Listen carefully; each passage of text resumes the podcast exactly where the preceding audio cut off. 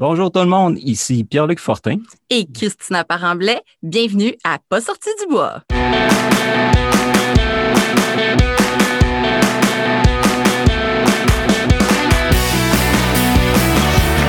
messieurs, votre gagnant du 110 Si tu commences à te sentir bien en courant un ultramarathon, fais-toi-en pas, ça va passer. Champion du 125 km.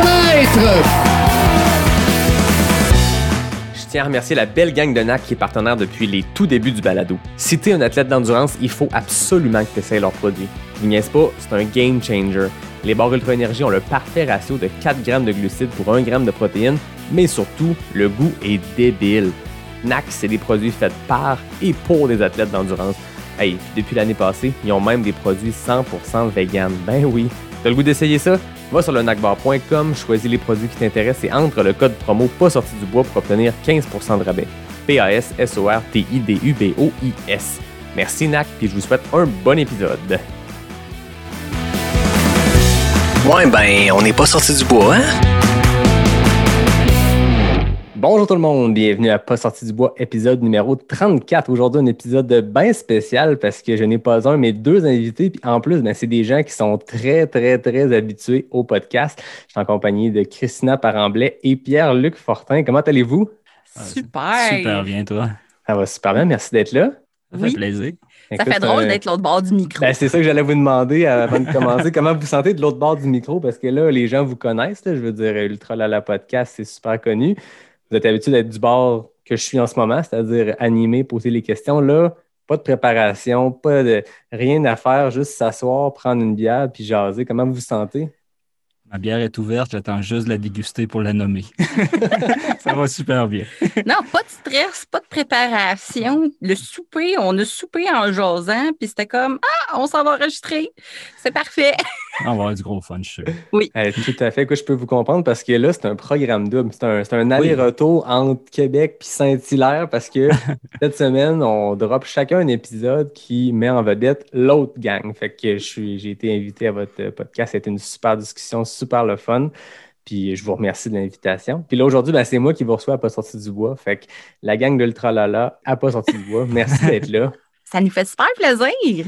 Bon, la question fatidique pour commencer, Oui. Pierre-Luc, tu voulais le plugger, là. Qu'est-ce Oui. que vous buvez? Moi, de ma part, je bois une bière de la Gabière, ta meilleure.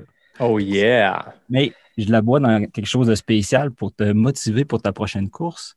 Dans mon Oh. verre de finissant de 2019 de mon QMT 110. J'adore. Écoute, on en Regarde parlait à l'épisode d'Ultra Lala. Je suis tes pas, en fait, Pierre-Luc, parce que ton build-up vers Bromont 160 a été le QMT 110. Puis c'est exactement, si la COVID le veut bien, mon build-up de cette année. Fait que je m'inspire de toi. Puis là, de voir ce boc de bière-là, écoute, c'est un, Qui est c'est un bon boc. là. là.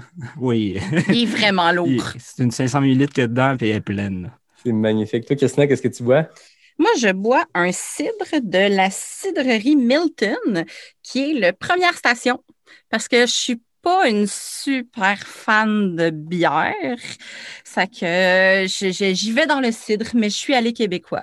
C'est parfait, on est 100% québécois. Moi, de mon côté, euh, c'est un nouveau partenariat que j'ai avec euh, la microbrasserie L'Emporium à Québec. Donc, ceux qui l'écoutent en vidéo, vous voyez la magnifique canette. C'est une microbrasserie qui est à Québec depuis 2018. Pour vrai, ils font des produits euh, hallucinants. Moi, j'ai une Brain Juice. Euh, donc, euh, c'était une grosse journée au travail. Fait que là, j'avais besoin d'un un peu de Brain Juice pour pouvoir porter cette entrevue-là.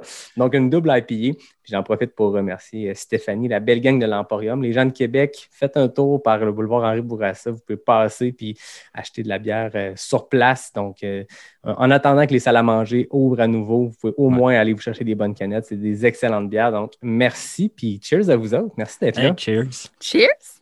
Et voilà, maintenant que la grande question a été posée, on peut tomber dans le sujet plus léger. Ouais, non, plus pour vrai, j'ai envie que j'ai envie que vous me parliez un peu de vous deux parce que, comme je le disais, vous êtes des super animateurs, donc vous êtes bons pour mettre de l'avant vos invités. On apprend à vous connaître à mesure de vos entrevues. Moi, je suis un fidèle auditeur, puis j'ai l'impression de vous connaître sans vous connaître. Mais là, bon, après un enregistrement ensemble, là, un deuxième, on va être rendus les meilleurs amis du monde. Mais pour le bien des auditeurs qui vous connaissent comme animateurs, parlez-moi de vous, de vos parcours respectifs. Je sais que Christina, tu viens du monde du triathlon. Pierre-Luc, ben, tu es un coureur de trail. Puis ensemble, ben, même où vous êtes rencontrés, ça fait combien de temps que vous êtes ensemble? Donc, allez-y, lancez-vous. Nous, on est un couple Tinder. Oh, c'est le Et fun, oui, ça. ça existe. Euh, on s'est rencontrés juste avant Noël 2014. Euh, C'est une photo avec euh, son vélo en arrière-plan qui m'a attiré parce que je venais de me séparer et euh, je cherchais quelqu'un d'actif, de, de sportif. C'était ma nouvelle passion, le sport, euh, à cette, à cette époque-là. Fait que je vous le dis, c'est ça que ça me prend. Fait que, c'est comme ça que notre relation est pas mal née. c'est pas pire, l'image du bicycle dans mon auto montrait pas tout le désordre du reste. là. Ça, c'était mon petit Je l'ai secret. compris plus tard, ça.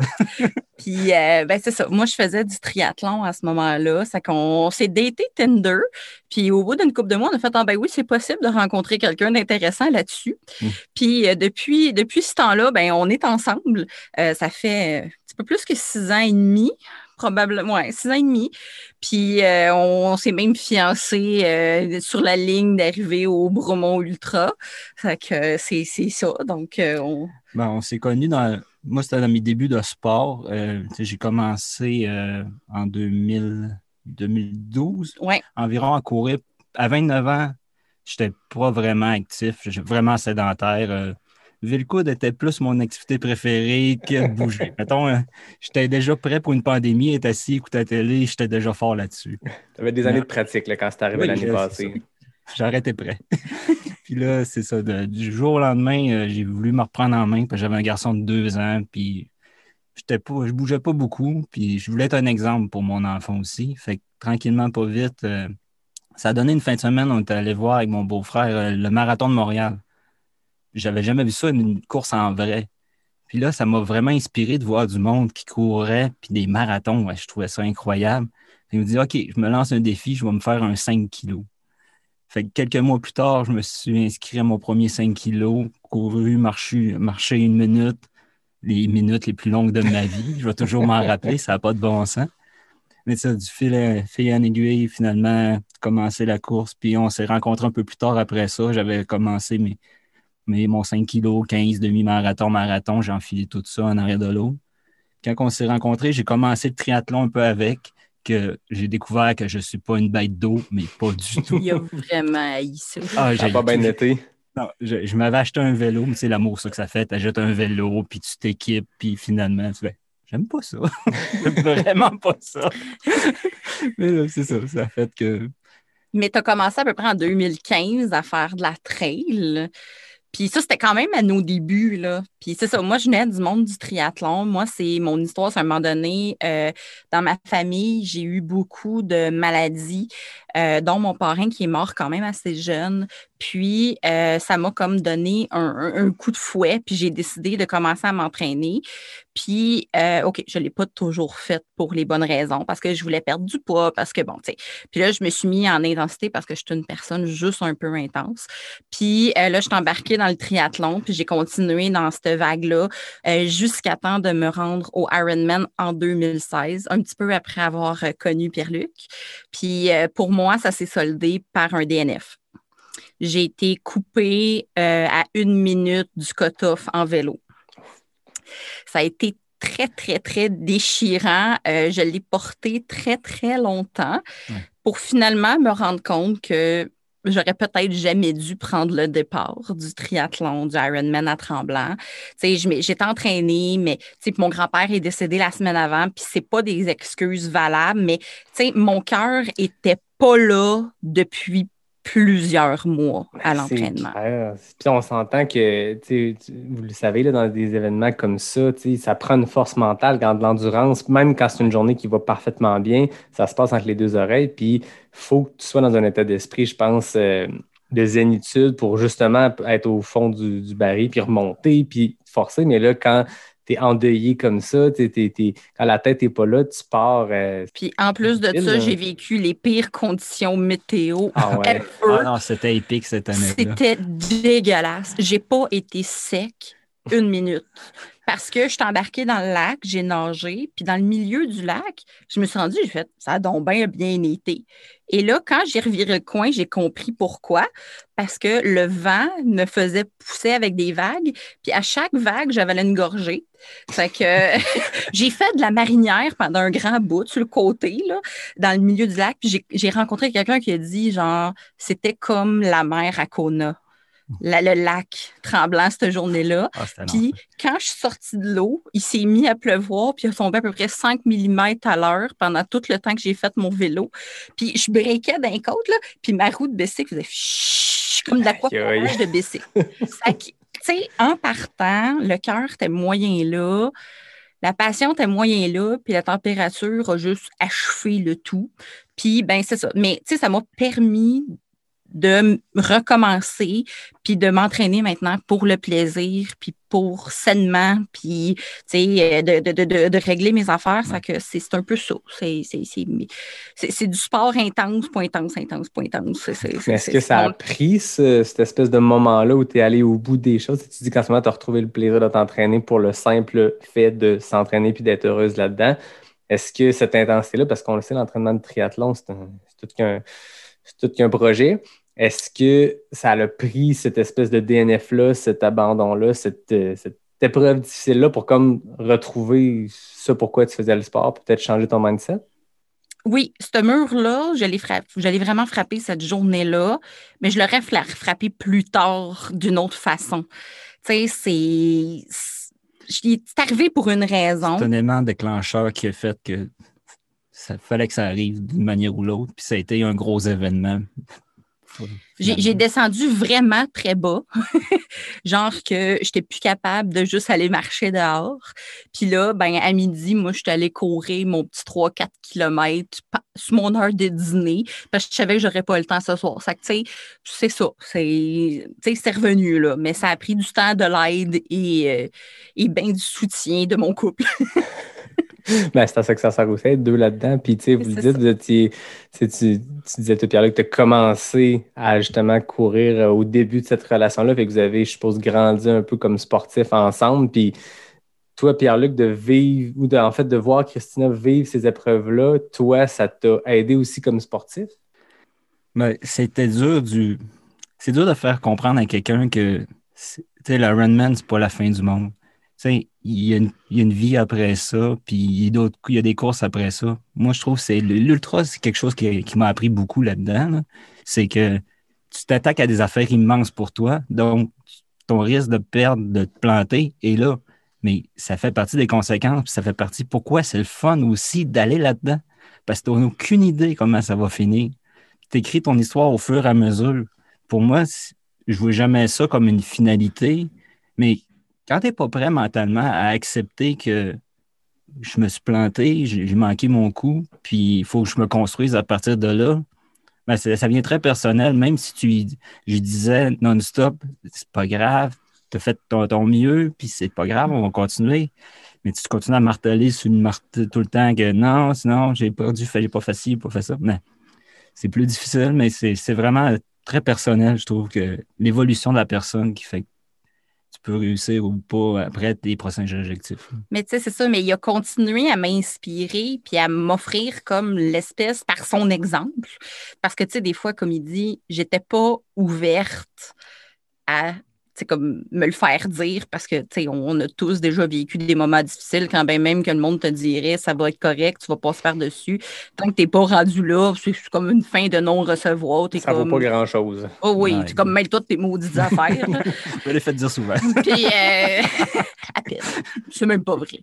Puis, ben, mais il a continué par son exemple super positif de détermination, puis de, tu sais, à me montrer l'exemple, puis que c'est possible de vivre des beaux accomplissements sportifs positifs pour soi-même, pas par rapport aux autres, pas pour faire plaisir à personne, juste par rapport à toi-même, de progresser, de bien vivre, de vouloir comme faire mieux pour toi, puis de dépasser tes limites dans un cadre sain. Tu sais, comme pas de compétition, pas de, de, de, tu sais, de, de, de stress de performance par rapport à nous. tu sais. Puis moi, j'ai effectué une grosse perte de poids puis avant le Ironman, puis je me rends compte que je le faisais pas tant pour moi que pour l'image que ça projetait de moi. Puis tu sais, ça, ça m'a tout accompagné aussi, mais tu sais, Pierre-Luc, par son exemple, qui a persévéré, qui a continué, qui a continué à graver les montagnes, que, tu sais, j'étais là à ses côtés, puis que je le voyais s'accomplir, tu sais, ça a fait son chemin, là. Tu sais, il, il, il- il a peut-être pas, tu été capable de me convaincre verbalement, parce que de toute façon, je n'étais pas là, mais par son exemple, il a réussi à me convaincre que c'était possible, puis, j'ai repris le plaisir aussi, là. Je pense que c'est ça au final l'objectif. Puis, tu le disais, euh, une pression qui vient avec le fait de s'inscrire à des événements. Comme là, toi, tu devais venir voir ton Ironman, puis tu le vois comme une montagne parce que c'est une grosse épreuve. Mais, tu sais, Pierre-Luc, je le sais que toi, tu es inscrit au QMT 160. Là, je veux dire, tu dois. Faut- Je pense que pour avoir du fun dans notre sport, il faut qu'il y ait le thrill de Oh fuck, je viens de m'inscrire. Là, tu te dis, OK, les prochains mois, ça va être intense de se préparer pour ça. Puis, je vais vouloir qu'on en parle tantôt de votre préparation, à la fois physique, à la fois logistique, à la fois euh, votre team, comment vous préparez un, à un ultra comme ça. Mais je pense qu'il faut que ça demeure un thrill positif de genre, oh, je m'en vais dans l'inconnu, puis on va voir ce que ça donne. faut pas que ça soit un thrill négatif, pression. Tu as l'impression d'avoir un poids sur tes épaules parce que le jour J s'en vient. Tu sais, je pense que la, la ligne est mince entre les deux, Ouais. mais ça change complètement ton mindset. Ça change la pression que tu te donnes. tu sais. Puis j'ai l'impression que c'est ça que, que tu sembles expliquer aussi, Christina, comme, comme cheminement. Puis là, aujourd'hui, tu fais du sport, tu bouges pour le plaisir, puis tu es bien là-dedans. Exactement. Là, il n'y a pas de course auquel on peut s'inscrire présentement. Les- Puis c'est vraiment drôle parce que j'ai checké récemment pour m'inscrire à un 5 ou un 10 en trail, puis il n'y en a juste pas. Parce que ben ils font tous les gros événements, mais comme les plus petits événements attirent comme vraiment plus de gens, c'est eux qui sont annulés. C'est que moi, je me fais mon party moi-même à, à Saint-Hilaire, puis euh, c'est ça. Puis je suis bien heureuse. Il y a de quoi s'amuser, sa petite montagne. Ah ouais, chacun se fait ses arches. hein, tu sais, c'est Yvan Lheureux que j'ai parlé la semaine passée, puis je sais que vous l'avez reçu vous aussi. Puis c'est ça qu'il me disait. Il dit donné, il faut que tu te fasses tes propres, euh, tes propres arches dorées. Puis on a autant de fun à ça. Puis ça a été beau l'année passée de voir les gens se faire leurs propres défis ultra, peu importe ce que c'est. Mais il y a eu une explosion de ça. Puis on a entendu parler de ça plus médiatisé. Mais je sais qu'il y a plein de monde moi, autour de moi qui, ça a été des opportunités euh, folles de tenter des affaires, puis pas attendre de devoir s'inscrire, puis d'avoir sa médaille, puis son arche, puis juste Bon, je, veux faire 10 km, je vais, je vais me trouver un sentier, je vais me trouver une route, puis je vais le faire. Ah, C'est drôle parce que cette semaine, j'ai eu un souvenir Facebook de v'là un an. C'était le défi 4448 que j'avais fait euh, justement avec David Bombardier. qu'on avait, on avait vraiment eu du fun. C'était vraiment sorti de nowhere. On s'est tous partis d'une gang, puis on courait chacun de notre côté, mais on a tellement eu du fun. là. Puis on s'avait fait un appel téléphonique au dernier tour. Puis c'était une course magique. Là. Puis c'était. On l'avait comme ça, là, puis c'était vraiment le fun. On avait du fun. Ah, puis je sais pas pour vous autres, mais à travers l'exploit sportif, entre guillemets, exploit, ce qu'on réussit à atteindre dans une course, c'est surtout l'expérience humaine qu'on se rappelle. C'est Mm. c'est le trip d'arriver à la ligne d'arrivée avec un tel, c'est de courir. Puis je sais que les crews aussi, les familles qui suivent, les bénévoles, tout le monde qui participe à des événements, peu importe c'est quoi le rôle qu'ils prennent là-dedans, le trip, c'est le trip humain.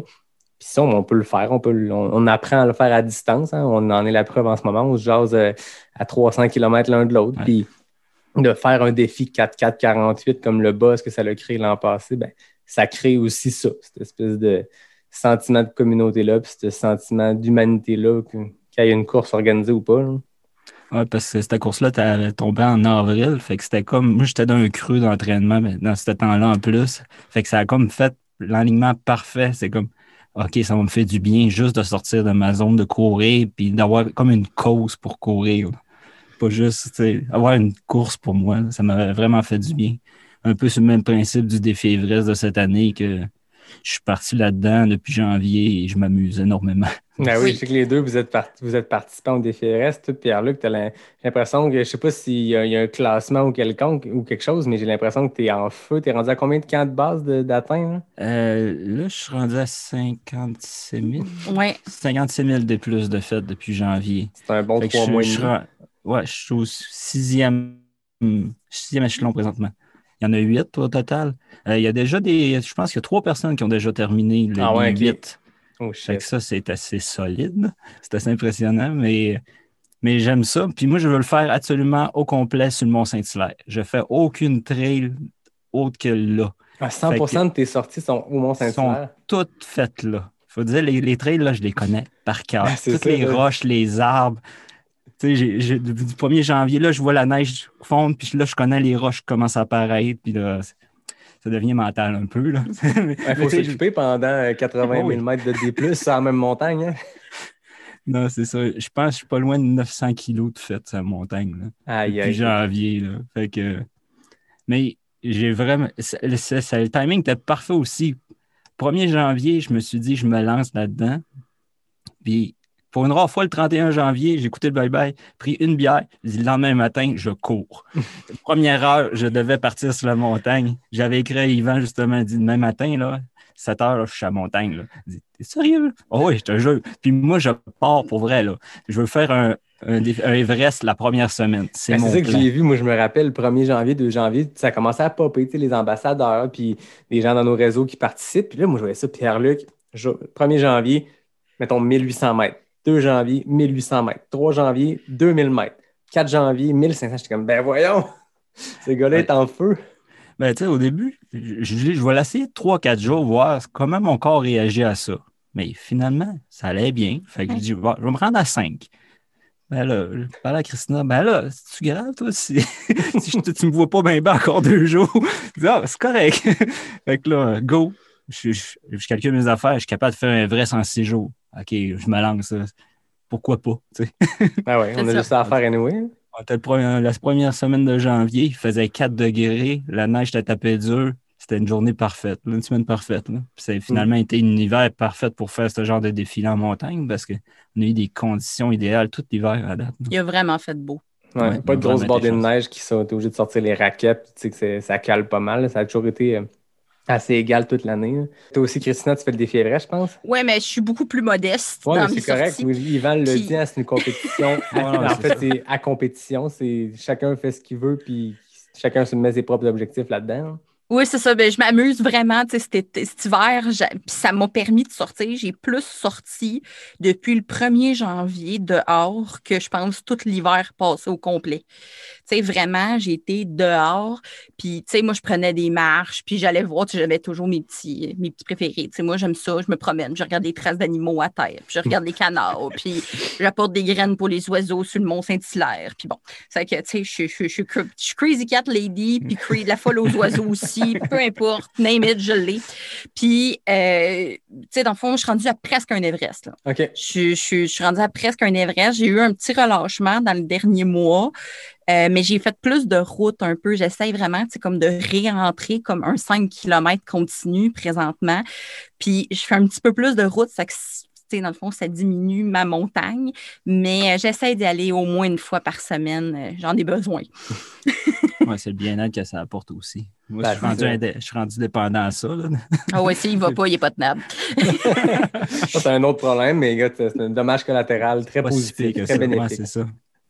Ah, c'est que non, on s'amuse. Ben, c'est ça qu'il faut. Puis c'est une super préparation aussi pour les défis qui s'en viennent. Mais là, avant de parler des défis qui s'en viennent pour cette année, Pierre-Luc, parle-moi un peu de ton build-up parce que là, on a parlé de, de vos débuts dans le sport. Tu as parlé de tes, tes premiers 10 km, demi-marathon, marathon, mais tu as quand même une évolution assez rapide. Ben, je pense qu'on on vient de le camper dans les premiers 20 minutes de l'entrevue. Vous êtes des gens intenses, puis moi, j'aime ça parce que je suis pareil, puis j'aime ça rencontrer des passionnés intenses. Puis à l'image de toi, Christina, ta progression dans le triathlon, les Ironman, toi, Pierre-Luc, euh, dans la, même ordre d'idée, tu es allé all-in dans l'ultra, puis tu as progressé assez rapidement aussi. Parle-moi de ce build-up-là. Ben, tu sais, comme quand un coup j'ai terminé mon premier 5 kilos, ça a été vraiment, fait OK, je suis pas mal plus capable de, ce que je peux réaliser dans la vie. Puis un coup, tu as, ce déclic-là, on dirait qu'après ça, là, tout peut s'enchaîner. Là, la roue est partie, puis c'est juste, elle, elle roule, elle roule, puis elle ramasse plus de stock. Que c'est ça. Après ça, quelques mois plus tard, j'ai fait mon premier 15 km avec mon père, puis j'étais terrorisé de tripler ma distance. Mais finalement, ça va bien aussi. Tu t'es en ligne le demi-marathon, marathon. Premier marathon, j'ai couru blessé. J'avais un genou scrap. Mais j'ai été le fait pareil. Puis après 5 km, j'avais un coup de couteau dans le genou. À chaque pas de course que je faisais. Mes têtes de cochon, je l'ai fini, mais quasiment le genou en arrière de la tête, là, ça n'avait pas de bon sens. là. Mais ça, ça fait partie de la vie d'apprentissage. Puis, mais j'ai aimé ça, la longue distance, mais je me suis rendu compte que la route, c'était pas vraiment. J'aurais pas pu faire une carrière de route parce que il me manque quelque chose pour moi. Mais quelques années plus tard, j'ai fait un marathon de mon père, la même place. Puis ça, ça a été un événement vraiment marqué. C'était mon père avait, il allait avoir 60 ans. Mm. Il avait jamais couru de marathon de sa vie. Puis j'étais son pacer. Je l'accompagnais. Puis je disais, là, tu bois, là, tu manges. puis je disais tout, OK. Parce que je voulais qu'il finisse. Puis on a tombé la journée la plus chaude à Ottawa, faisait euh, Ah je pense, de record. Ah. Fait que ça a été toute une aventure. Mais après ça, la route ne me tentait plus vraiment. Fait que là, j'ai essayé à Sutton le, le premier X-Trail, un 22 km. J'ai couru un marathon, demi-marathon. Je connais ça, moi. Je cours, je cours longtemps. je me suis démoli. là. Ah ouais. J'ai essayé de courir tout le long. Tu sais, la- l'erreur classique. là. Première erreur. Mais tu sais, à Sutton, c'est c'est pas plat. là. Le premier 5 km, il grimpe. là. Fait que là, après 5 km, je voulais abandonner la course, mais totalement. là, C'était comme, non, c'est impossible de terminer ça. Je, je- je suis en train de me cracher les poumons. je suis rouge comme une tomate, je suis en pression. Non, ça se peut pas. Puis là, je vais abandonner, mais finalement, je peux pas abandonner. Je suis dans le milieu du bois. Une autre leçon que j'avais appris, je savais pas quand tu abandonnes ou tu abandonnes. Fait que la seule façon que tu continues par en avant, maintenant, tu vas trouver une place pour abandonner. Finalement, arrive en ravito. Dans ce temps-là, j'avais un gros camelback. C'était 1,5 litres. Là. Je m'en allais faire un 22. là. Mais à mi-parcours, je l'avais tout bu. Ah ouais. Là, j'arrive, je le fais remplir au à moitié. Elle dit, ben, c'est assez. Il regardait pour les autres. Non, non, remplis-le tout parce que moi, j'ai vraiment soif. là. Ben c'est des affaires de débutant que tu te trompes ou tu mets pas de crème anti-frottement puis tu découvres des nouvelles places que tu connaissais pas que ça peut frotter. C'est ça. Je finis ma course, je suis scrap, je suis rouge, je saigne de partout. Oui, il est blanc comme son chandail. Là. Moi, je le vois arriver, puis il court comme un désespéré en descendant à la côte. C'est comme si Sutton. 30 secondes de la fin, j'allais devenir le meilleur puis finir le premier. là. Puis là, tu sais, je fais juste mettre la main sur l'épaule, puis je dis, puis comment ça allait? Il me fait, touche-moi pas. Là, je suis comme, C'est de même que mon aventure entrée a commencé. Mais je pense que c'est bon qu'on communique ces aventures-là, ces, ces mauvaises premières-là, parce que les gens qui nous écoutent, nos balados, là, tiens, le mien, Ouais. ben, il y en a qui commencent le sport, puis là, ils vont entendre les histoires de fous, puis ils vont peut-être se dire, OK, ben, j'apprends là-dedans, parce que moi, pareil, ma première course de trail, ça a été un genre de, pas un désastre, mais une histoire d'homme avec un camelback sur le dos, puis beaucoup de frottement. Puis Yvan Lheureux qui a fait son premier, sa plus longue course à vie, c'était 27 km, il se tape BU 160. Puis Ah à chaque épisode, chaque personne te raconte une, anecdote de première. Et je me dis, quelqu'un qui écoute, qui prend des notes, ben écoute, on leur donne des clés de quoi ne pas faire. Mais après ça, ça se peut qu'ils fassent complètement autre chose. De... Puis c'est normal. On apprend, on apprend à la dure. Je pense que ça fait partie du charme des ultras. là. Ah, c'est ça. L'apprentissage dans la douleur, hein, c'est important. Voilà. On apprend important. dans ce temps-là. Puis t'as pas appris tant que t'as pas embarqué dans la douche. Puis tu fais, Oh oui. c'est ça. Puis tout le monde qui a déjà été un petit peu irrité comprend exactement le sentiment que je viens d'exprimer. Exact. Tout le monde en ce moment sont comme, oh! Ouais. Voilà. Mais ap- après ça, le goût, j'ai quand même aimé ça. J'ai aimé être dans le bois parce que j'avais fait quand même de la randonnée d'une coupe d'heure, d'une journée, tout ça, dans les Adirondacks, des places comme ça. Puis j'avais aimé le feeling de grimper des montagnes, d'être au sommet, de voir les vues, tu sais, d'être payé en vue. Fait que c'était resté accroché pareil. Je vais me préparer mieux la prochaine fois. Vraiment mieux. Je vais m'entraîner à entrer, idéalement. Ça, ça va aider. Ça va aider le processus sûrement. Fait que là, j'ai eu l'idée de m'inscrire à la chute du diable, euh, 50 km. Je me dis, bon, on va doubler. On, on va y aller classique. Mais- Après avoir triplé après ton 5 km de route en 15, là, doublé, la petite Ah, ça. Mais ça fait peur de passer de, 20 de 22 à 50. 50, là, c'est une grosse étape dans, dans un, dans un coureur de trail. C'est comme, OK, là, je me lance dans le cours des grands. là. C'est plus. Faut, faut que je sois sûr de ma shot, là, parce que. En plus, la chute du diable, c'est ils vont te porter en autobus, puis tu reviens par tes propres moyens, puis il y a une place pas pire pour pouvoir te sortir s'il y a un problème. Fait que c'est comme, lâche pas, ça va bien aller. Mais ça a été tellement une belle expérience, ça, cette course-là. Euh, c'est une, une de mes trails les plus marquantes que j'ai faites. C'est sûr, c'est mon premier 50. Puis ça a donné qu'à l'arrivée Et Christina était bénévole cette journée-là. C'est elle qui m'a donné ma médaille. Mes parents sont montés du lac Saint-Jean. Ils ne me l'avaient pas dit pour me féliciter à la ligne d'arrivée. Puis j'ai vu ma mère, puis elle a dit comment ça a été? Elle dit Je veux faire plus de distance. C'est la première affaire que j'ai dit. Puis ça a sorti tout seul.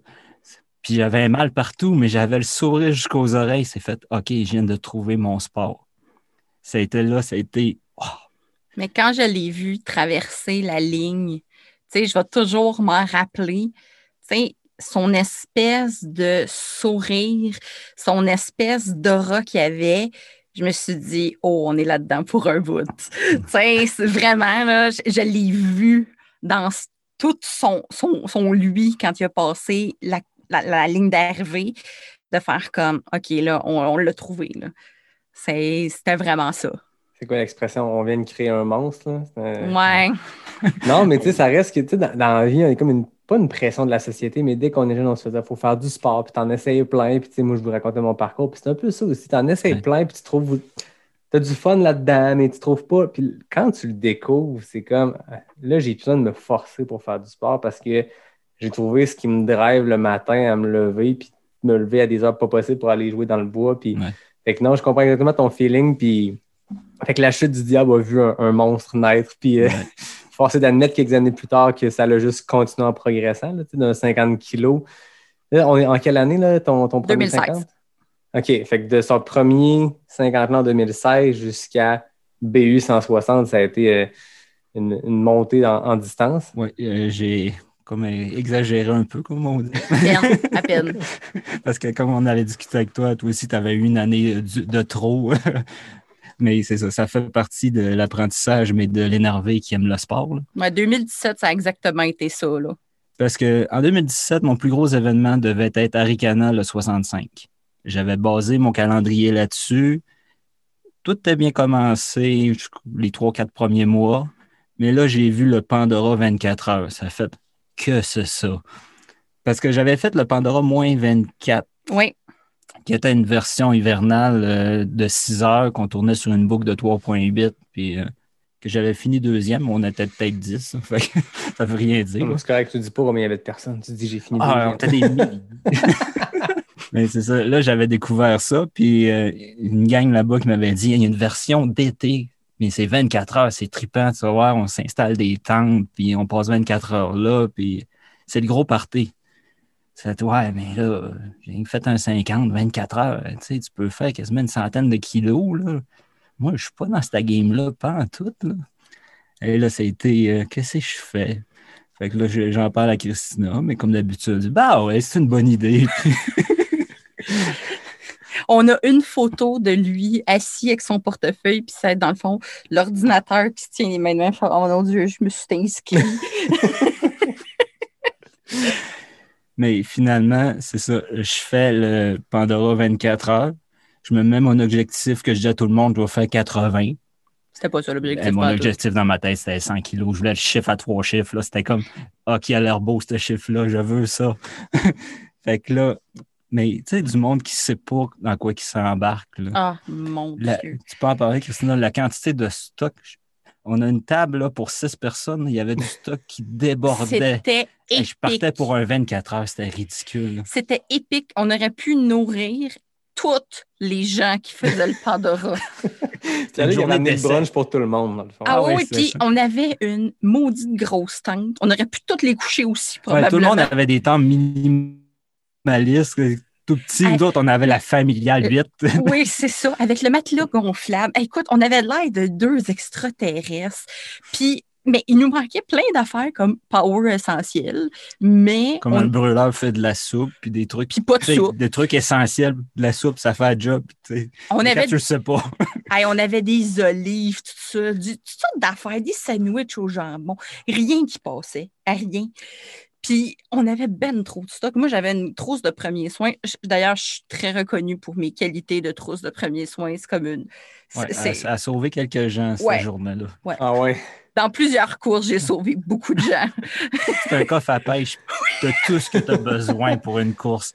C'est Ben, quasiment de ça que ça chirurgie. prend. Je veux dire, tout peut arriver dans un ultra. Fait que vaut mieux Moi, je- prêt. tu peux être irrité de la tête aux pieds, euh, te blesser, t'ouvrir. J'ai tout. J'ai tout. Fait que c'est ça. Fait que bref, un petit peu dans l'intensité, ça porte là aussi, à peine, mais c'est ça. Mais là, ça, finalement, j'ai découvert que j'étais capable de courir 100 km cette journée-là.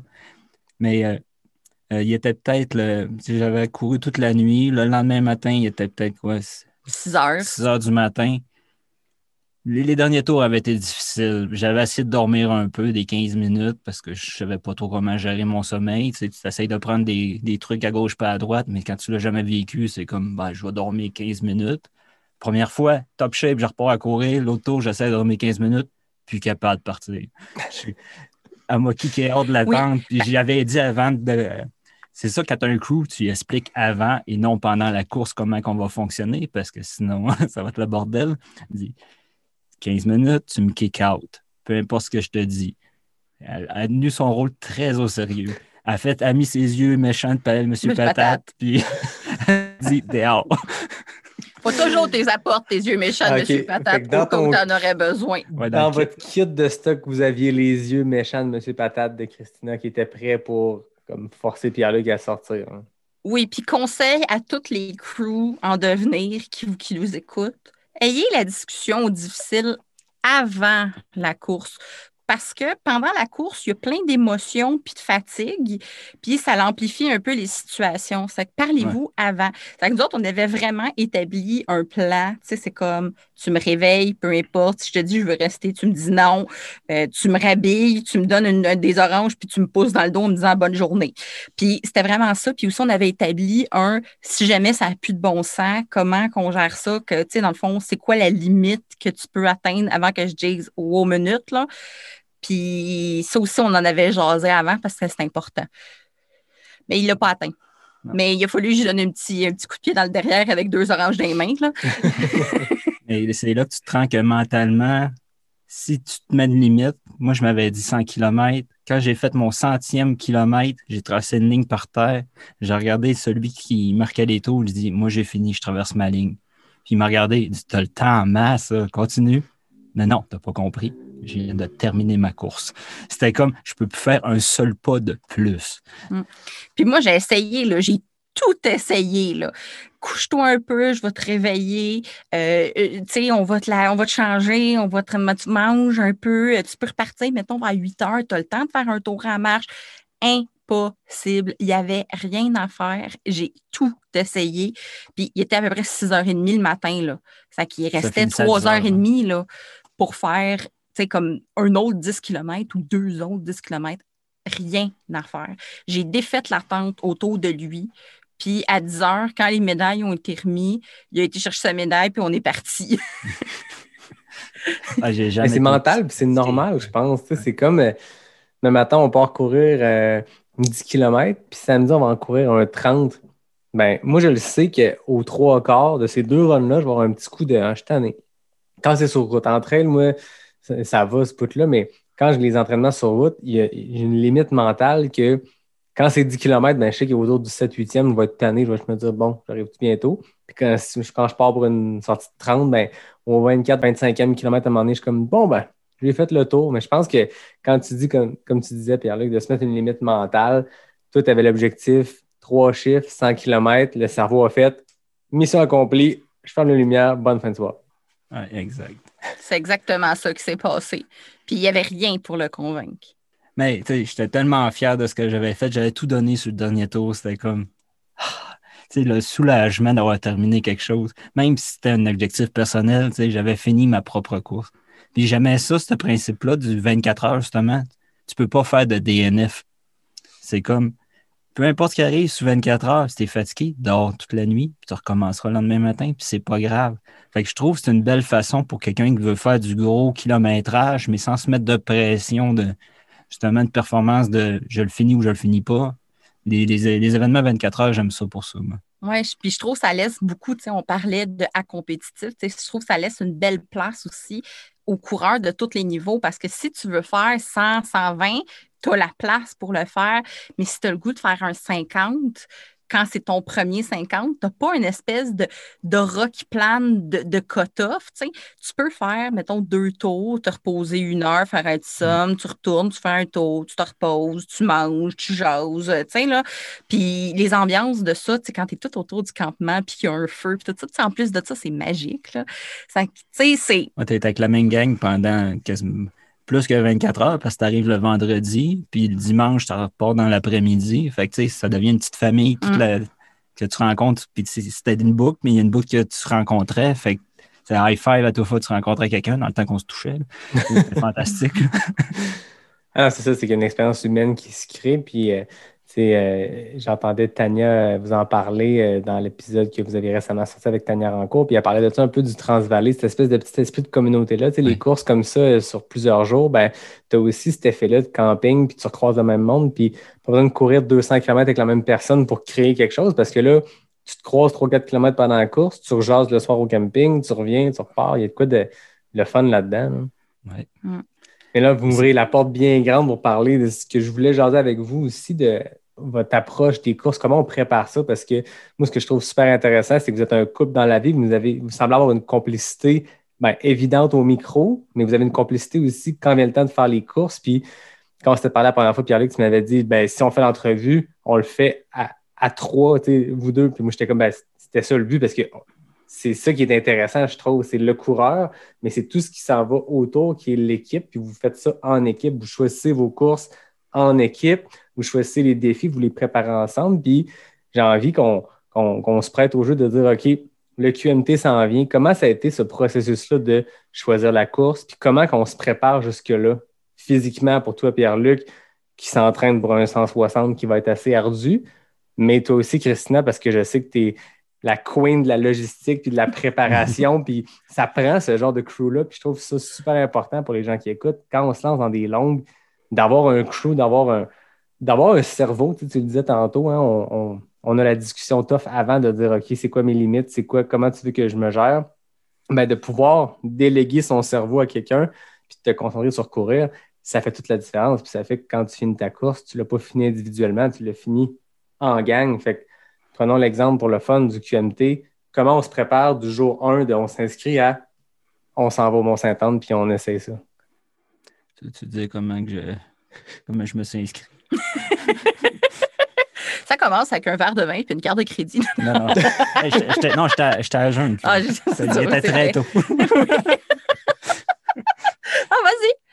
Quand la nouvelle du QMT a sorti du 160, je travaillais, puis j'ai tout arrêté mon travail, puis j'ai tout de suite appelé. Je l'ai appelé tout de suite. J'ai fait là, là, tu sais pas qu'est-ce qui arrive. Tu sais, le QMT que je voulais refaire depuis vraiment longtemps parce que j'ai eu une épreuve difficile au 110, mais ils ont fait un 160. Puis tu sais quoi? Il part pour deux jours. C'est le vendredi, puis samedi, deux nuits. Je peux-tu le faire? Tu veux-tu embarquer là-dedans? Elle fait, ben oui, c'est correct. T'es sûr, là? Parce que là, on part pour longtemps, là. puis tu vas travailler de nuit, deux nuits, là. Ah non, pas de trouble. Fait que, OK, un coup, moi, j'ai le hockey, c'est comme, OK, là, moi, je check les plans, puis tout ça. Puis de là, on se monte un plan. Parce que côté logistique, ben, ce qui est le fun, c'est que c'est une course qu'on a déjà faite. On a fait le 110. Elle fait qu'elle connaît déjà un peu les spots où qu'elle peut me voir. Fait que déjà en partant, c'est le fun. Elle, sait comment j'ai eu de la misère sur mon 110. Fait que ça, elle va être prête. mais ah, moi, j'ai toute qu'une expérience sur le 110, mais c'est une autre histoire. Mais la façon, moi, je me, je me prépare pour ça. Mais là, présentement, c'est sûr, je fais défi, défi Everest que là, j'essaie de me clencher jusqu'à fin avril. Mais ça fait partie du training, veux, veux pas, parce que je monte mon kilométrage puis je monte mon dénivelé, fait que c'est parfait. Mais mon problème, moi, c'est qu'il est au mois de juillet. C'est la grosse chaleur. Ça, ça va être une partie. J'ai couru à 14 degrés tantôt. Je trouvais qu'il faisait trop chaud. J'étais habitué de courir l'hiver. Je suis bien l'hiver. Moi, à moins 4 en short, en t-shirt, je suis correct. Il n'y a pas de problème. Je fais un Johan Rock de moi, là, mais, je suis confortable comme ça. Avec un peu de mitaine et une tuque, ça va bien. Puis la façon qu'on prépare ça, c'est qu'on va s'asseoir peut-être euh, un mois, un mois et demi avant, avant la course. Je vais y montrer la map. Je vais avoir mes temps estimés en dessous de chaque plan A, plan B. Euh, mes besoins nutritionnels vont être marqués. côté, mettons, j'ai besoin de trois gourdes là, deux gourdes là, ça, ça va tout être marqué sur mon plan. Puis sinon, je fais quoi d'autre? Euh, ben, dans le fond, on prépare à l'avance quand on est plus proche de la course. Là, c'est là que vraiment mon rôle de chef de crew embarque. Puis là, on prépare des, comme des doggy bags selon les ravitaux. Puis ben moi, j'ai toujours aussi dans mes, dans mes poches d'autres choses au cas où ce qui était prévu ne passerait pas. Euh, dans le fond, moi, je le suis en auto, c'est probablement que je ne retournerai pas vraiment à notre hôtel quand tu vas partir.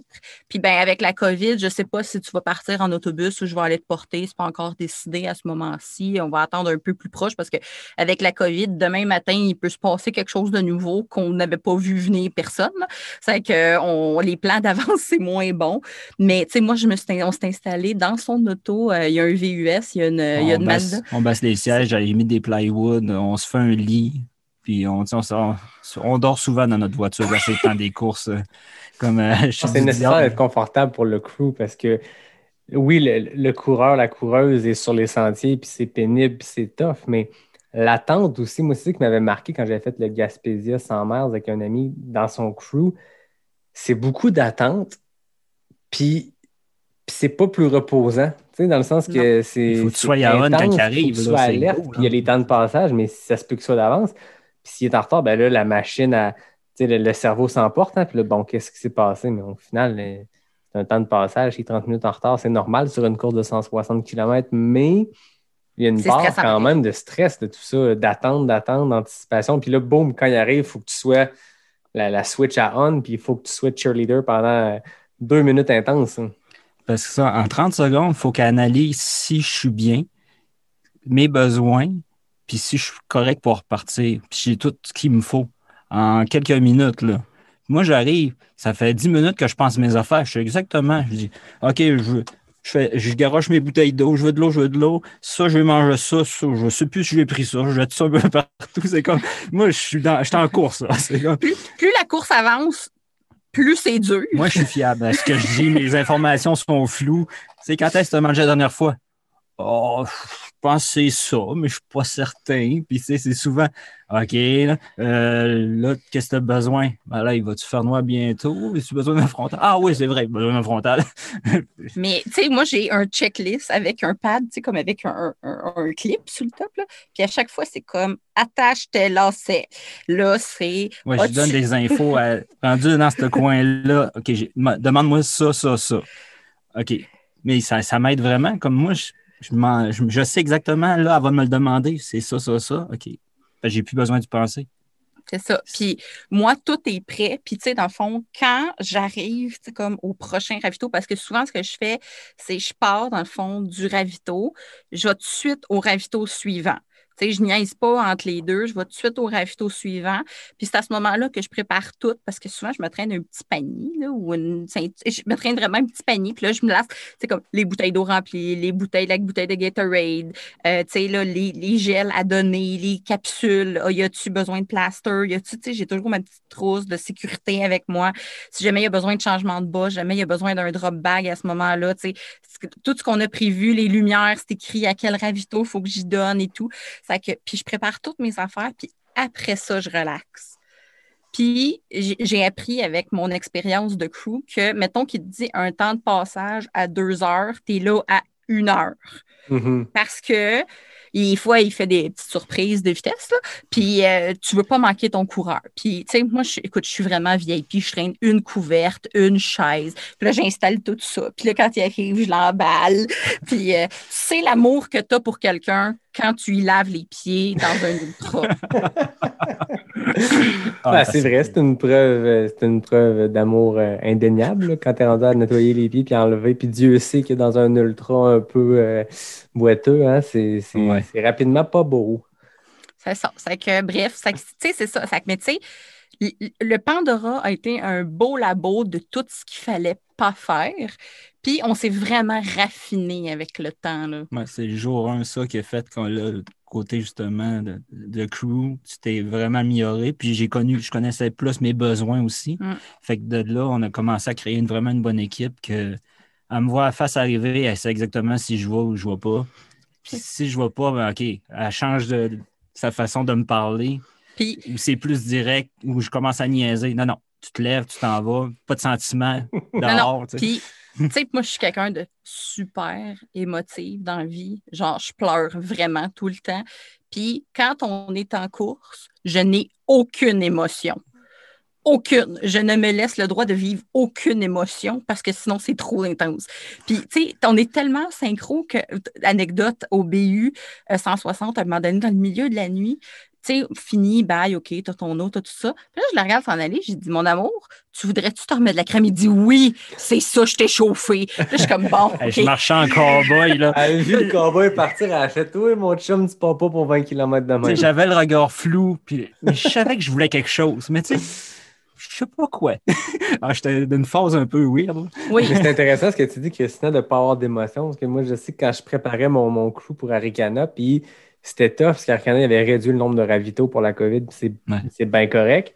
Mais j'avais juste deux passages. Fait que moi, quand j'ai voyé à mi-parcours, quand j'ai clairement pas la moitié du temps de fête, tu le sais, Pierre-Luc, euh, Ouais.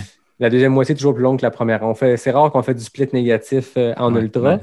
Mais là, tu pars, ça fait 12 heures, 10 heures de course, tu sais que tu t'en vas pour 14 heures ou peu importe. Fait que j'avais vraiment été clair avec eux sur les checklists, mais aussi sur les émotions. Parce que je me dis, si j'arrive dans une mauvaise passe, un creux quelconque, mais là, t'as ta mère et ta soeur qui sont là avec le char. Puis tu sais qu'il te reste 65-70 km. Je leur avais dit, là, vous, me- kickez out à coup de pied dans le dos s'il faut, mais il faut que je reparte. Puis c'est pas arrivé, je suis arrivé dans un très bon mood, mais je pense qu'il faut se préparer à ça. Puis je pense que c'est le meilleur conseil. Il y, a- il y a plein de choses super intéressantes. J'ai l'impression que le dernier cinq minutes qu'on vient d'en- d'entendre, quelqu'un qui prépare un ultra, fait écouter cette portion-là entre Christina et Pierre-Luc sur la préparation d'un crew, puis de justement la checklist. Moi, je pense que c'est nécessaire. Moi, je sais que dans la vie, je marche en checklist, au travail, en course, dans tout. Puis là, on dirait que tu libères ton cerveau. Tu enlèves une petite Ouais, portion, là, puis tu la laisses à ton crew. Voici la checklist. Puis tu sais, dans des courses, il y a souvent des, euh, du matériel obligatoire. Puis on sait que si tu manques quelque chose, tu es disqualifié. C'est plate en maudit, mais tu veux pas partir du ravito trop vite. Puis là, tu ne recroises pas ton crew d'ici la fin du- de la course. Tu arrives à la ligne d'arrivée 14 heures plus tard, puis il te manque un gant, puis tu es disqualifié. Fait que ne serait-ce que pour ça et pour les besoins essentiels, c'est-à-dire euh, nutrition et euh, hydratation. Non, c'est ça. Puis en tant que crew, il faut vraiment que tu saches, tu sais, puis nous autres, c'est ben moi, c'est facile de le faire parce qu'on se connaît tellement, puis tu sais, moi, juste à le regarder, je le sais comment il file. Mais, tu sais, ça a une arme à double tranchant parce que, tu sais, des fois, en, en course, il file vraiment pas. Puis ça marche vraiment pas. Puis la seule affaire que tu as le goût d'y faire, c'est un gros colleux, puis il dit T'es correct, mon amour, tout est beau. Mais c'est pas ça. Faut pas que ça que je veux. faut que je garde mes yeux méchants de Monsieur Patate, puis dire comme là, t'as faim, mange, bois, euh, change tes souliers, rattache-les, faut que tu repartes parce que là, t'as ton timing. Puis, mais tu sais, c'est dur de voir, tu sais, comme les personnes que t'aimes dans cette situation-là, mais en même temps, c'est nécessaire parce que tu peux pas passer tes émotions à l'autre, sinon c'est ben trop. Parce que moi, j'ai payé pour être là. J'ai payé pour la souffrance. J'ai payé pour le gros là. Fait que, tu c'est sûr que je vais arriver en ravito. Puis, tu sais, t'es la la personne que j'ai. Mettons, j'ai pas- j'ai couru pendant quatre heures tout seul. T'es la première personne que je vois, c'est je me défoule carrément dans tout ce que j'ai pensé dans les dernières quatre heures. Puis c'est comme après ça, je repars. Ah, là, je suis correct. Là, j'ai parlé à quelqu'un. Ça m'a fait du bien. C'est des niaiseux de même, des fois. Mais tu sais, c'est ça, c'est de bien saisir ton coureur quand il arrive. Tu sais, s'il a besoin d'un coup de pied dans le cul ou de te faire flatter dans le dos, il faut que tu le saches rapidement parce que le prendre du mauvais côté, ça risque de rallonger son temps, de changer son minding, de, tu sais, là, vraiment. Ouais. Faut vraiment comme que tu, tu vois ton coureur. Puis, c'est pour ça que. Mais en même temps, c'est ça. C'est un arme à double tranchant parce que quand tu connais bien ton coureur, ben, tu as des émotions pour lui. Ça que c'est ça. Mais, tu sais, c'est, important de, aussi de s'entendre avant sur toutes ces affaires-là. Parce que, une autre anecdote, euh, le premier Bromont 80 qu'il a fait, puis à un ravito, il a été comme un peu bête. Mais moi, là, je m'en fous. Il est dans le milieu. Il- il- ça faisait comme 10 heures qu'il courait, là. Tu sais, je, je- regarde, il a été un peu bête, il est parti un peu vite. Je suis comme, ben, vas-y, bye. Tu puis je, de toute façon, je l'avais kické un peu dans le cul. Puis là, il est revenu à l'autre ravito d'a- d'après, puis il était comme super émotif. Là, je m'excuse, j'ai pas été fin avec toi. Puis là, je suis comme, Mais j'ai pensé à ça pendant peut-être deux heures. C'est ça. Je capotais, je suis là, Hey, elle voudra plus jamais être mon crew. J'ai fait la. pire gaffe de ma vie. Mais ça a fait que j'ai couru tellement vite cette section-là, parce que j'avais hâte d'aller m'excuser. Puis, ben, puis moi, j'avais aucune émotion par rapport à ça parce que je le savais qu'il pouvait être grumpy en course puis qu'il passait un bout de dur. Fait que moi, c'était comme, ah ouais, il repart, vas-y, mon homme, aïe, on se verra au prochain ravito. Mais tu sais, c'est ça, on n'avait pas interprété les émotions de la même façon. Ah, puis on le sait, dans des efforts comme ça, on devient un peu à fleur de peau, surtout, puis dans les extrêmes. Hein. Si c'est positif, c'est positif fois mille.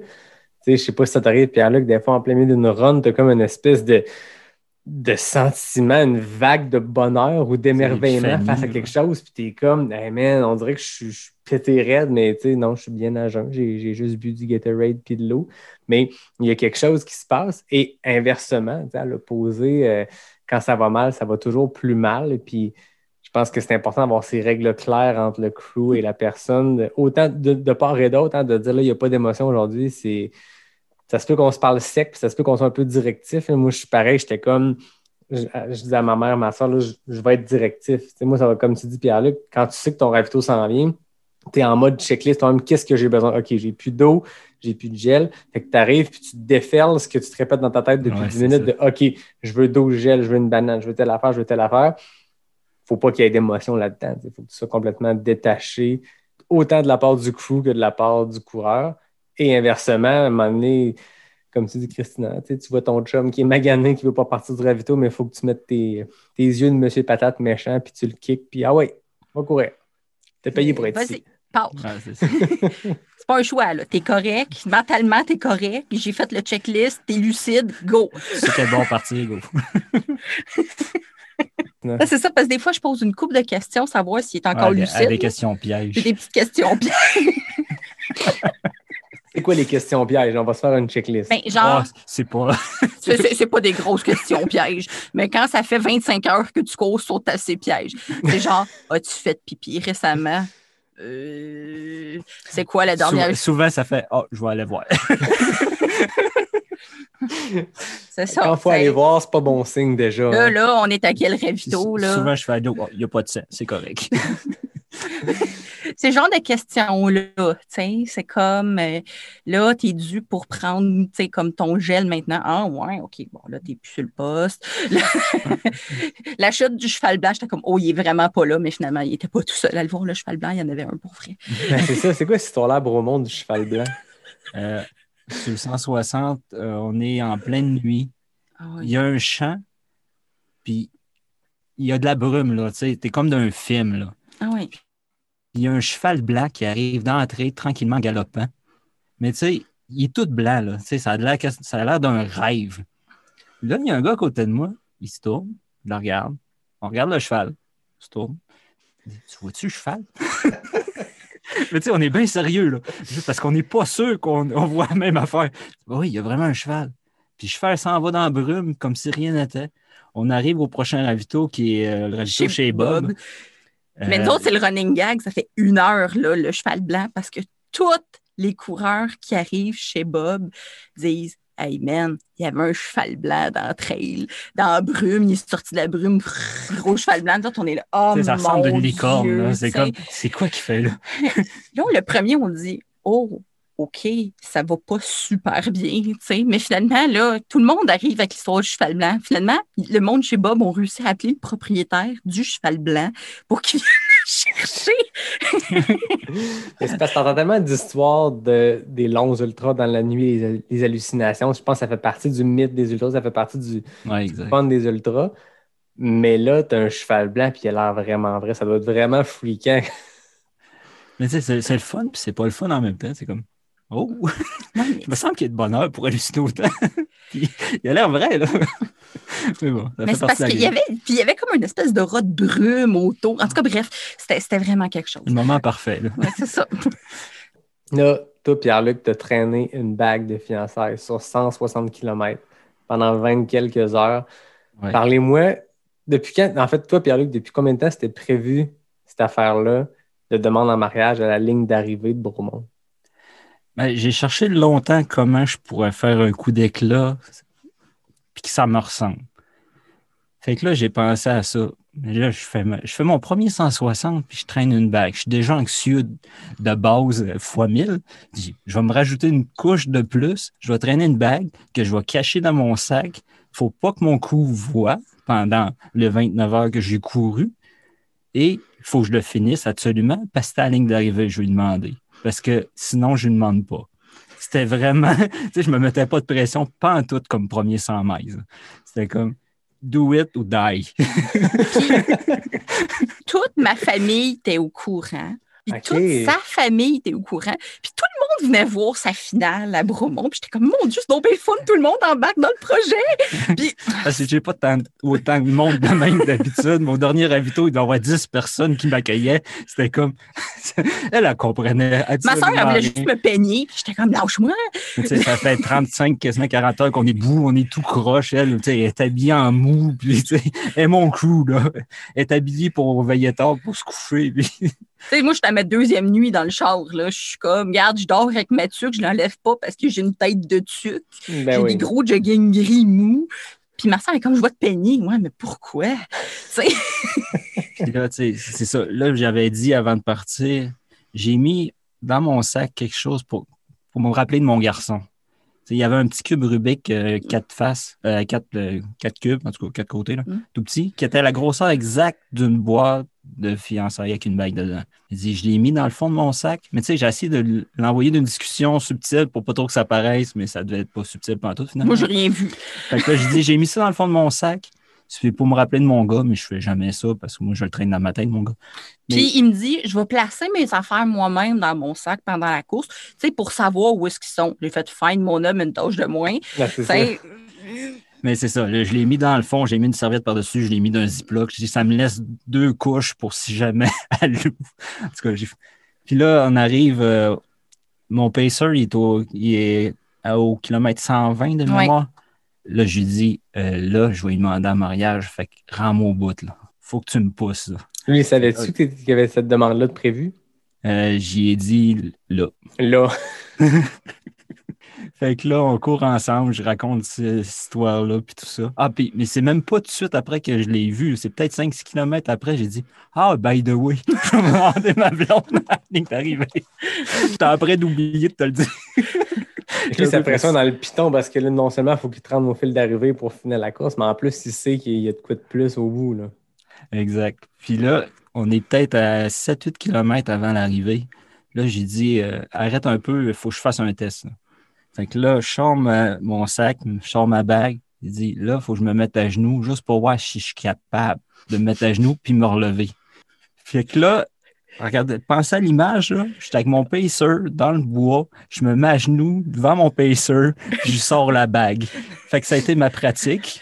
J'espérais que personne passe, qu'un coureur passe. Mais la question, c'est est-ce que le pacer a dit oui? non, il m'a dit non. Il dit Ah, Tu ne mérites pas. Puis il est parti à la course. non, fait que là, hey, là, je me penche, ça va bien, mais je ne suis pas m'enlever. Ouh, je vois des étoiles. Fait, oh, là, il faut que je mange, il faut que je m'hydrate. Là, on est sa mission, là. Alors, Remets-moi en top shape parce que là, je vais perdre connaissance. fait que là, réussi à manger, à boire un peu, mais les derniers 5 km, c'est le- c'est terrible, un 160. Puis à Beaumont, tu vas le vivre. Oui. Oui. C'est- des petits vallons à la fin, mais qui finissent juste jamais. là. Mais tu sais, j'étais quand même assez rapide. Je réussis à dépasser des gens, j'étais content, mais c'était difficile. Ma montre m'a lâché. Vers la fin, c'est comme, j'ai pu, je, je sais plus où je suis rendu. Fait que tu dis, ah, il reste 5-2 km. Là, tu fais 2 km. Ah, il en reste encore 2. c'est c'est- c'est mentalement difficile de continuer. Puis là, finalement, je vois le champ à Bromont. C'est un gros champ qui Puis là, tu vois la tente dans le temps qu'il y avait la tente. Puis avec la ligne d'arrivée, je dis OK, ça y est. Et là, j'ai le cœur qui. Je pense même plus que je fais 960. C'est comme là, il faut que je sois prêt. Là. OK. Là, je faisais comme ma pratique. Ça, ça, ça, ça. OK. Puis il m'avait dit, genre, ça me ferait vraiment plaisir si tu pouvais me donner ma buckle à la fin. Tu sais, ce serait vraiment significatif. Je suis comme, oui, oui, tu sais. Puis Gilles, il, il m'avait permis de le faire aussi. Tu sais, c'est que je l'attendais avec sa buckle, puis tout. C'est que c'est ça. Fait que là, c'est ça. Là, on saute d'un bras quand j'arrive. Puis je me recule d'un pas. Je sors mon petit sac, là, ouvre la bague, me mets à genoux. Puis moi, je pleure. Puis là, ben là, tu sais, je demande. Puis là, là, J'ai dit oui, j'ai pas compris. fait que là, finalement, elle a dit oui. J'ai dit oui. C'était notre histoire de Beaumont. Magnifique. C'était une première à Bromont? Est-ce que Gilles vous a confirmé que. Euh, il y a déjà eu dans le passé euh, d'autres demandes. Je pense qu'il y en a eu une autre. Ouais. Mais c'est Gilles, il donne une bière et- à la fin, puis il dit Ah, t'en mérites deux. il m'a donné une deuxième. Puis il est tellement fin, Gilles, parce que, tu sais, puis après ça, tu sais, j'allais chercher de la bouffe, puis, tu sais, on, on, on- était en famille, puis on, tu sais, on était autour de Pierre-Luc, tout ça. Puis là, Gilles, à toutes les fois qu'il me posait, il disait C'était elle, elle va se marier. C'était vraiment le fun, c'était un beau moment. Ouais. Ah, c'est le fun. Et ça, on a jasé peut-être un 10 minutes avec Gilles Poulain, Ouais. justement, après, puis il nous comptait. Puis il dit ah, c'est vraiment impressionnant comme premier marathon, euh, Ultra. ultra, premier 160, faire en bas de 30 heures. Ben, pour moi, c'était comme ben, je l'ai fini. Je sais, je sais même pas. Tu sais, j'avais aucune idée. que- Moi, je voulais juste le finir, cette course-là. C'était comme. Puis j'ai eu du plaisir. Je pensais pas avoir du plaisir sur 160 km. Le dernier bout, il, il est tough parce que c'était mal partout, puis tout fait mal, mais c'est normal. Mais il n'y a pas eu de problème en tant que tel à cette course-là. Ça a vraiment bien été. C'était juste tu sais, une journée donnée parfaite. C'était cette journée-là. Mm. Ça a juste roulé. là. Puis j'ai commencé, j'ai parti le dernier, sa, sa ligne de départ. Ah ouais. Je voulais dépasser. Mon but, là, c'était je vais partir tranquillement le premier. Il y a, des gros- il y a une grosse montée en partant. Fait que je vais prendre mon temps, je vais aller me parquer en arrière de quelqu'un qui est plus lent que moi, pas mal. Puis avant, avant 10 km, j'ouvre même pas un peu la machine. C'est comme je suis en petit pace tranquille, puis je me suis amusé, puis tranquillement, je dépassais, je dépassais, je dépassais. J'ai dépassé tout le long, j'ai pas été dépassé. Ouais. Puis quand tu es arrivé au 80, puis que, tu sais, dans le fond, on était en dessous de la tente qui était Qui comme la le. première boucle. Ouais, qui est la première boucle. Tu sais, on s'était dit, le 80 premier 80, c'est ton warm-up. Puis Ouais, quand, vraiment de même que je le voyais. puis quand tu es reparti après ton 80, tu sais, tu étais comme content. Ouais, puis j'ai j'ai essayé de faire une sieste parce que c'est un 160. Je Faut pense doit falloir que je dorme, mais j'arrive au 80, c'est le party, il y a de la musique live, puis ça crie. Non, je pense pas que je vais réussir à dormir ici. C'est comme la pire place pour dormir. Fait que c'est comme, bon, bon je vais m'en aller. puis j'avais pas, de- j'avais une bébé en poule, j'avais rien. Mes Non. pieds étaient beau. bien beau. La, la- la bouffe allait bien, l'hydratation allait bien. C'était comme, c'est, tout est parfait. C'est Mm. comme, il va arriver de quoi, là? Mais finalement, il n'y a quasiment rien eu. Non, non, ça a été vraiment une, une super belle course. Mm. Tu sais, ton 110, tu étais pas mal plus magané Ah que ça. Le 110 à Québec, ça a été de la destruction comparé à ça. Mm. Ben, ça, prend, ça prend ces moments-là pour après ça apprendre de ça, puis arriver sur un 160, puis savoir quoi faire. Mais euh, non, je prends des notes. Moi, je- j'entends ce que tu dis là, de partir slow, puis on l'entend souvent, mais là, de le vivre à travers ce que tu me racontes, puis je pense que vous étiez comme on point. Ça faisait combien de courses que vous faisiez ensemble en tandem euh, crew-coureur? Ah, ça devait être notre 10-11e, là. Fait que, tu sais, il y avait une machine qui était bien rodée aussi. Christina, toi, tu savais comment le gérer. Puis là, tu savais comment te pacer, comment gérer ton effort. Puis vous avez. Ouais.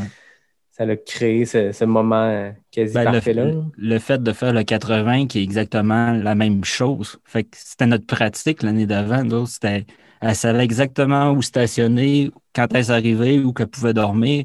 Fait qu'on avait loué en conséquence la veille. Ça pouvait se laver, c'était pas, pas trop loin parce qu'on savait qu'elle allait dans ce coin-là. Fait que tout était géré. Justement, la pratique était faite. C'est comme, là, il restait juste à s'amuser. On savait ce que j'avais besoin. C'était la même journée, un an après. Fait que Non, c'est ça. parfait. Non, ça, ça a super bien été. Puis, tu sais, c'est ça. Là, on est rodé. là, C'est moins stressant, mais c'est encore stressant, par exemple, préparer. Tu sais, tu veux rien manquer, tu veux rien oublier. Puis, tu sais, euh, moi, je me traîne tout le temps. Un change, puis un autre change au cas. Puis, tu sais, j'ai- toujours comme un au cas où. Puis, euh, mais, tu sais, non, c'est ça. c'est- Mais on est rodé, là. Ça va bien. Fait que là, c'est quoi les. Est-ce qu'il y a des bucket lists? Est-ce qu'il y a des rêves? Parce que je sais que 2021, vous pourrez m'en parler, c'est quoi vos plans, mais après ça, tu sais, je sais que vous planifiez ensemble, puis vous avez des objectifs ensemble. C'est quoi le. C'est quoi la bucket list de Christina et Pierre-Luc? Je pense c'est quoi mes, mes courses que je rêve de faire? Ben, il y a le Bigfoot. Présentement, je suis 64e. 69? 69e, c'est la liste d'attente. de- Pour cette année? Ouais. J'ai commencé 118, mais je pense pas la faire. euh, J'ai peut-être un autre projet. hein. J'ai le projet du Tour des Géants qui est présentement qui est sur ma bucket list et qui est, en- qui est payé, Ouais. que j'espère pouvoir faire, mais sinon, ce sera une autre année, puis c'est pas plus grave. Je vis bien avec ça, puis j'ai payé pour un rêve que je sais pas quand je réalise. En fait, Ouais. c'est ça. C'est c'est de la résilience, je veux pas. là. On est là-dedans, fait que puis la course, c'est de la résilience d'un sens. Fait que t'apprends là-dedans, puis tu te réajustes, puis au pire, je vais être en forme pour faire d'autres choses, c'est tout. C'est le pire qui va arriver, là. C'est ça. Mais dans ta bucket list, l'UTMB, là aussi, je pense, pour l'événement. Mhm. Puis il y a des courses, tu sais, de, de trail dans le fond des États-Unis qui me font triper, mais qu'on qui départ à 50 personnes, que tu cours quasiment à 160 tout seul, va me faire autant triper. J'aime l'ambiance des petites courses avec le pied gratté à terre pour faire la ligne de départ. Je tripe. Moi, c'est comme on est des enfants qui vont jouer dans le bois. Fait que j'aime rêver, mais toutes les courses ont le petit quelque chose qui vont me rapporter quelque chose. Fait que je me j'ai ma liste de base qui, qui est devant mon ordinateur quand je travaille le podcast au-dessus. Ah ouais. Puis à chaque mois, il y a des courses de rêve que j'aimerais faire. Puis je la vois tous les jours. C'est comme un jour, un jour. Puis là, je fais des recherches. Ah, j'en trouve un autre. Puis là, j'en remarque un autre papier. Puis il Mm. faut, faut se laisser rêver, puis il faut s'amuser dans le processus. Je pense que c'est ça qui est le fun. Je pense que c'est le, le- le constat parfait, le mot de la fin parfait de se mettre des objectifs ambitieux, puis de trouver des courses qu'on veut faire, mais qui vont nous amener à nous repousser nos limites complètement. Puis, Exact. Mm. Moi, je, veux- je rêve de vivre des grosses aventures. Je pense que c'est ça qui m'intéresse dans les longues distances. C'est le fait de rester longtemps dans le bois, puis justement euh, combattre l'adversité, puis tout ça, puis continuer pareil, puis vivre à fond. là. C'est vraiment cool. ah, c'est cool. Mm. Ben, comme vous le savez, moi, en finissant, j'ai toujours mes questions éclair NAC, qui sont d'habitude 10 questions où on demande à nos invités de répondre le plus rapidement possible. Mais là, j'ai fait quelque chose avec Julien Lachance puis Joanie Desroches. Il y a exactement 10 épisodes quand j'ai reçu pour la première fois un couple. Puis là, je me dis, on réessaye ça, ça avait été le fun. Ça va être 10 questions que je vous pose. Puis la réponse est tout le temps Christina ou Pierre-Luc. Donc, je vais demander, Pierre-Luc, j'ai l'impression que tu as une porte derrière toi. Je te Ouais. demanderais de quitter le studio d'enregistrement. Puis Je quitte. Parfait. On va y aller seulement Christina et moi. Je vais te poser les 10 questions. Il n'y a, pas de- il y a pas de stress de vitesse. Par contre, ce qui va être le fun, c'est de voir vos réponses, vous autres, ensemble. Ce que toi, tu as répondu, ce que Pierre-Luc a répondu. Puis on va voir si vous pouvez battre. Écoute, je ne veux pas mettre de pression, mais Julien et Joanie sont arrivés avec 10 en 10. Fait que Oh! la barre est haute, mais je pense que c'était quand même exceptionnel. On va voir comment ça se passe de votre côté. Je vais essayer. Parfait. Tu me dis quand tu es prête. Je suis prête. Qui court le plus? Pierre-Luc. Qui dort le plus? Moi. Qui choisit les destinations voyage? Ça peut être les deux? On peut mettre les deux. Qui est Ah, le plus ça, rom- ça dépend des courses. Mettons les deux. Qui est le plus romantique? Oh, ça, c'est une bonne question. On n'est pas super romantique ni un ni l'autre. Je vais dire moi, Christina. Qui est le plus chialeux? Sûrement moi. Qui a le contrôle de la télécommande? Pierre-Luc. Qui est le plus organisé? Pierre-Luc. Qui chante le plus mal? C'est clairement moi. Qui trouve les invités d'Ultralala? Pierre-Luc. Qui est le plus drôle? Oh, c'est une bonne question. On a un humour weird, les deux. Euh, Pierre-Luc. Parfait. Fait qu'on a 10 réponses. Tu peux dire à Pierre-Luc de revenir. Tu peux même OK. rester parce que dans le fond, toi, tu as déjà les questions. On Ben, va c'est voir s'il y a les mêmes réponses que toi. Mon amour, viens-t'en. Là, t'as beaucoup de pression, là. On se croirait à garder les clans quand on... a C'est ça, la exactement. Bon retour, Pierre-Luc. Merci. Tu es allé écouter de la musique en dansant comme à la Ouais. garde des clans? Pareil. Donc, tu vas voir, c'est simple, c'est 10 questions. La réponse, c'est soit Pierre-Luc, soit Christina. On va pouvoir comparer vos réponses. C'est bon. T'es prêt? Oui. Qui court le plus? Moi, Qui dort le plus? Christina, Qui choisit les destinations voyage? c'est moi, Qui est le plus romantique? Christina. Qui est le plus chialeux? T'as le droit. Je, vais- je vais dire euh, Christina. Qui a le contrôle de la télécommande? Euh, c'est moi. Qui est le plus organisé? C'est moi. Qui chante le plus mal? Euh, c'est moi. Qui trouve les invités d'Ultralala? C'est nous deux, mais moi. Qui est le plus drôle? qui se trouve le plus drôle ça, ça change la question. Selon l'interprétation. Ah, Christina. Vous êtes 8 en 10. C'est très, très fort. j'ai aimé, j'ai aimé les petites complicités. La dernière fois que je l'avais fait avec euh, Julien et Joanie, j'avais dit les deux quittés à la réponse de l'autre, mais là, c'était mourant de voir Pierre-Luc répondre devant Christina. Ça ajoute une pression de plus. hein. Non, c'est ça, j'essaie de lire dans son regard. Mais j'avais dit que j'étais plus chialeuse que toi. Je l'avais dit. C'était, c'était, Mais il faut jouer safe dans ces questions. Ben, écoute, euh, c'est ça, il y a deux réponses. Qui chante le plus mal? Christina a dit Christina, Pierre-Luc a dit Pierre-Luc. Puis qui est le plus drôle? Pierre-Luc a dit Pierre-Luc. Puis- En fait, non, Christina a dit Pierre-Luc et Pierre-Luc a dit Christina. Fait que je pense que vous avez très on se bons trouve drôle. On Ouais. se trouve très drôle les deux, mais Vous avez les deux assumé que vous chantiez mal, mais vous vous trouvez les deux drôles. Donc, c'est c'est parfait comme ça. Ça démontre toute la complicité. Mais toi, tu chantes pas souvent. Moi, c'est parce que je chante vraiment souvent. Puis je modifie mes chansons de paroles. Ah. Tu sais, en plus, bon. je chanterai Ça pas. allait bien Je l'épisode. je chanterai pas, je vous le promets. Mais moi, je modifie toutes mes chansons selon ce que je fais. Ah, C'est parfait. Ouais. On adapte les, les grands Puis Regarde, succès regarde, la face à Pierre-Luc, il est vraiment heureux de que je fasse ça. là. Ça le rend heureux, là. C'est. Ben, écoute, 8 sur 10, je pense que c'est wedding material. C'est pour quand ce mariage-là? Je suppose que la COVID est allée un peu chambouler vos plans, mais là, la demande en mariage, c'était à Bromont Ultra en 2019. 2019. Ouais, en ouais. théorie, on se mariait le 5 septembre 2020. Bon. Et on a une robe, une bague, des souliers, une place, un photographe, des fleurs, toutes. Mais on n'a pas encore une date officielle pour 2021. On attend encore un petit peu euh, euh, pour, euh, pour setter une date de savoir combien de personnes on a le droit d'inviter. Ah, il y a ça.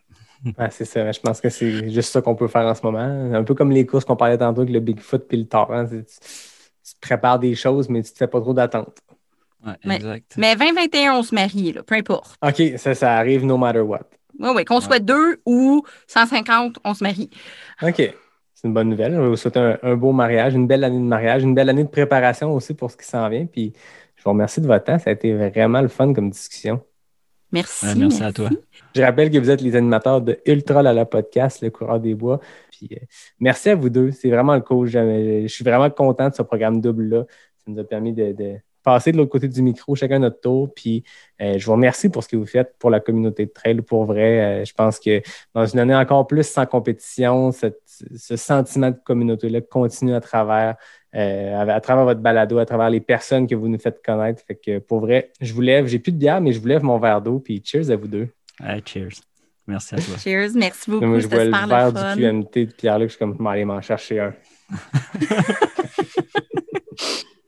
Comme d'habitude, je remercie David Hébert qui signe le design graphique du podcast. Je remercie Fred Desroches qui signe le thème musical. Je remercie William et Nico de NAC qui sont fidèles au poste depuis l'épisode 12 comme partant dans l'épisode. Donc, je vous remercie. Merci la belle gang de NAC, vous êtes cool. Puis merci encore à vous, Christina Pierre-Luc. C'était un bonheur de vous jaser de trail pendant une heure et demie. Merci beaucoup à toi. Merci. Et à tout le monde, je vous dis à bientôt pour un prochain épisode de Pas sorti du bois, le podcast 100% trail.